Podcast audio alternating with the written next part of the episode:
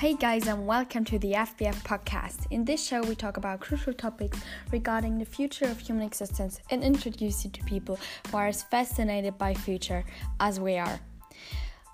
I am very happy to welcome you to a new episode, and it's all about the future of words in uh, this month, in the month of April.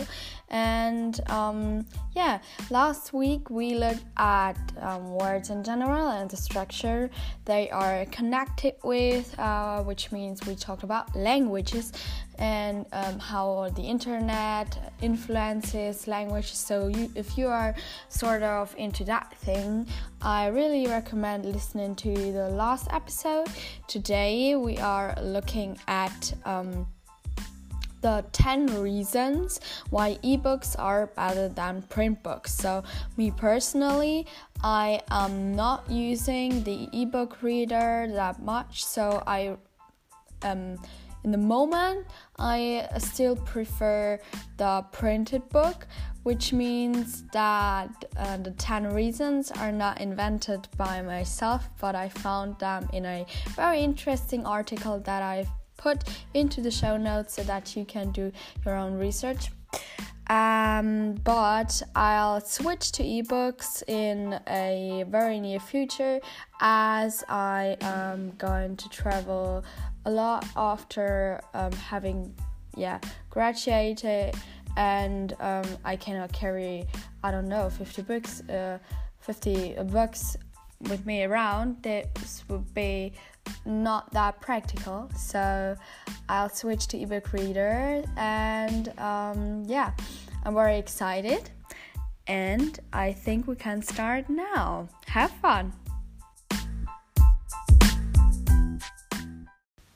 It is especially the feeling, just the, the touch of a physical book that many many people still prefer um, compared to yeah the maybe the um, practical practicality of um, ebooks but still I have many advantages and I'll name 10 for now First of all, ebooks are instant, which means that you do not even have to leave your house to buy new books. You can just download your books instantly. Um, you can buy it online, for example, on Amazon, and um, it is in the next second on your tablet, on your ebook reader. This is very, very practical. So, you can stay in your pajama on your couch in order to get new books and not you do not have to like change and uh, leave the house go to the next library or order something and wait i don't know a few days until the pack uh, until until um the books are are are arriving but um yeah, it's very practical because it's so fast. The next advantage is ebooks are more portable than print print books. This is what I've just said.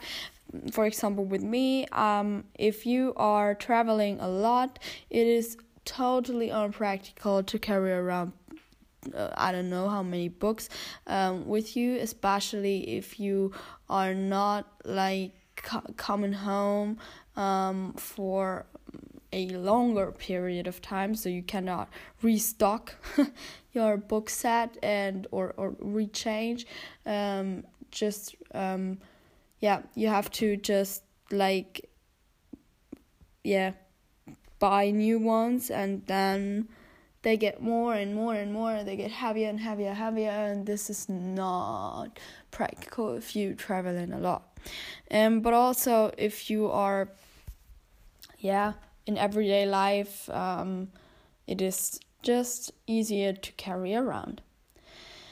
Third advantage there are no late fees for library ebooks. So, if you are rather sort of library guy that um, always um, gets his or her books from the library, then you might know um, that if you borrow a physical book and forget to return it, you will be charged a late fee. And um, this is not the case with the ebook because, um, yeah, you can check out a digital library book. And um, if you forget to return it by its due date its license will simply expire but you will not get like charged uh, charged a, a a late fee. So um you might save money if you're not that like um not the the kind of of guy that always remembers dates and um, deadlines and so on. The fourth advantage is e-readers have built-in dictionaries.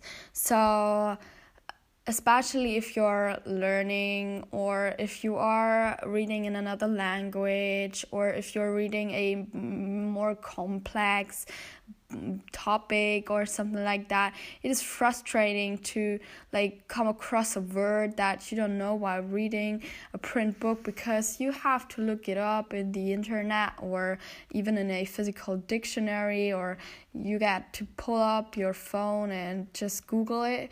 And this is time actually. And um, it's also like not that practical. But with a ebook reader you can just um, like uh, look for the meaning of the word directly in the book more or less so the dictionary definition will appear right on the screen without you even needing to leave the app and this is very practical the fifth advantage is ebooks take up much less space. So this goes hand in hand with the uh, um, advantage that they are easier to carry around. So um, they are not that heavy and they take up much less space because the volume is not so high. So it's very like easy to just throw them into the bag and um, yeah carry them around wherever you want to go. The next advantage is you can customize font size and style in ebooks.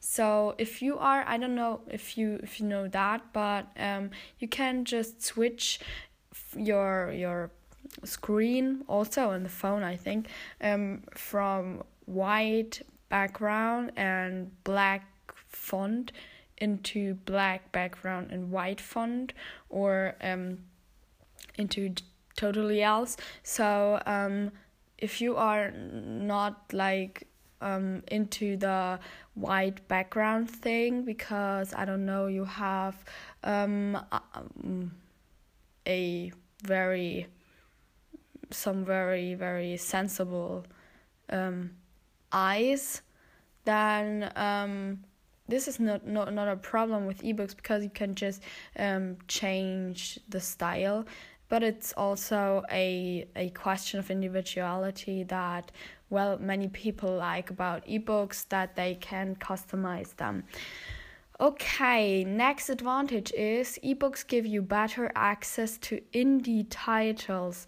So there are many independent self-published authors who only have their work available in digital format so you might know the um, yeah information informational products of many digital natives of uh, today that are only available as ebooks. So you can you could download it and print it. So this is also what what I have already done. So please do not blame myself for doing this. It's not very um yeah modern i know but i have done it in order to like i i don't know actually because there is no real advantage that i have yeah when printing it. But um yeah it's it's easier to have also these kind of products these kind of books ebooks directly in your personal library on a ebook reader actually. So the next advantage is e-readers are more environmentally friendly than print books actually. Yes, um you might wonder because ebooks electric blah blah but um actually e- e-readers take fewer resources to create than a modest number of books. So manufacturing one kindle produces as much co2 as producing th- 30 print books. So you can only if you are buying a kindle um, and you only read 30 books on that kindle it has already like paid off in the context of environmentally friend friendliness. So um, yeah, most avid readers will offset this figure in less than a year by switching to ebooks. The next advantage is ebooks can be re- read in the dark. Of course, this is something that um, a reality that um, the normal book readers have to face. When it's dark it's always a bit of a problem. Because um yeah you have to switch on a light then it's no problem. But but what if you're just like in a scenery in a in a place that where you cannot only switch on your your your your light your lamp um but have to I don't know, hold your camera of your cell phone in order to like um, switch on on on the lamp there and um, hold it like and this is so unpractical. I always have the problem when I'm driving with my mother in in the car and it's dark and I want to read. I cannot switch on the light because it's it's confusing for the one who's driving when inside of the car is so much light.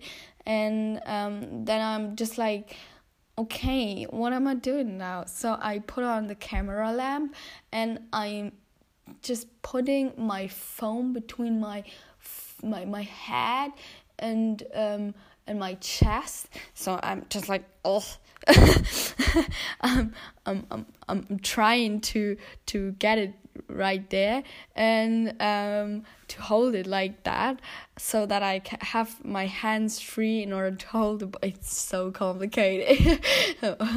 First world problems, but but it is um, you have to admit it is more convenient if you have just a ebook reader that can be read in the dark so easily and the last advantages of ebooks is new releases are usually cheaper as ebooks also normal books, I guess. Um, so always if I look up Amazon a new book, I'm like twenty five dollars printed and fifteen dollars ebook, and I'm like, oh my god, why is this so expensive?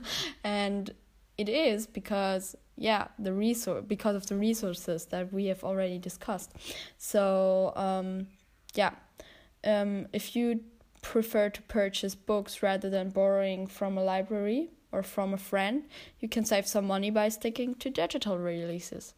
This would be me because I always buy my books. So this would be a, a very interesting question. Are you more like the, the, the kind of reader that borrows everything in the library or are you more kind of reader that has to to and I'm really like that possess everything that that that um that he's he has read it so i'm i'm like that that sort of that sort of type of reader and um i always have to like um buy buy my books in order in order to to to to yeah possess them i don't know how to say else but um, that's me. So I hope you enjoyed the episode. These were the 10 reasons why ebooks are better than print books.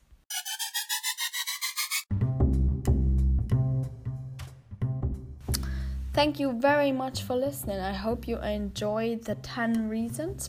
I have a a little um, thing to talk about because um, if you might have have noticed that um, the upload of the episodes has well um, has not been that um, frequently in in the last days, um, and this is just because I um, in literally in my last weeks of school. I am graduating from high school in um, a few weeks, and I have my final exams here in Germany, in Bavaria, where I am um, based um, in three weeks. In three weeks, everything uh, starts, so I have to learn a lot in these days, and this is also why I am not uploading like the usual four episodes a week, but rather one to two episodes, maybe three, um, within the next yeah couple of weeks, April, May, maybe also June. We'll see. I'll keep you updated, and I wish you a very very nice. Um, very, very nice week now and a great start in the day. And we will hear each other next time.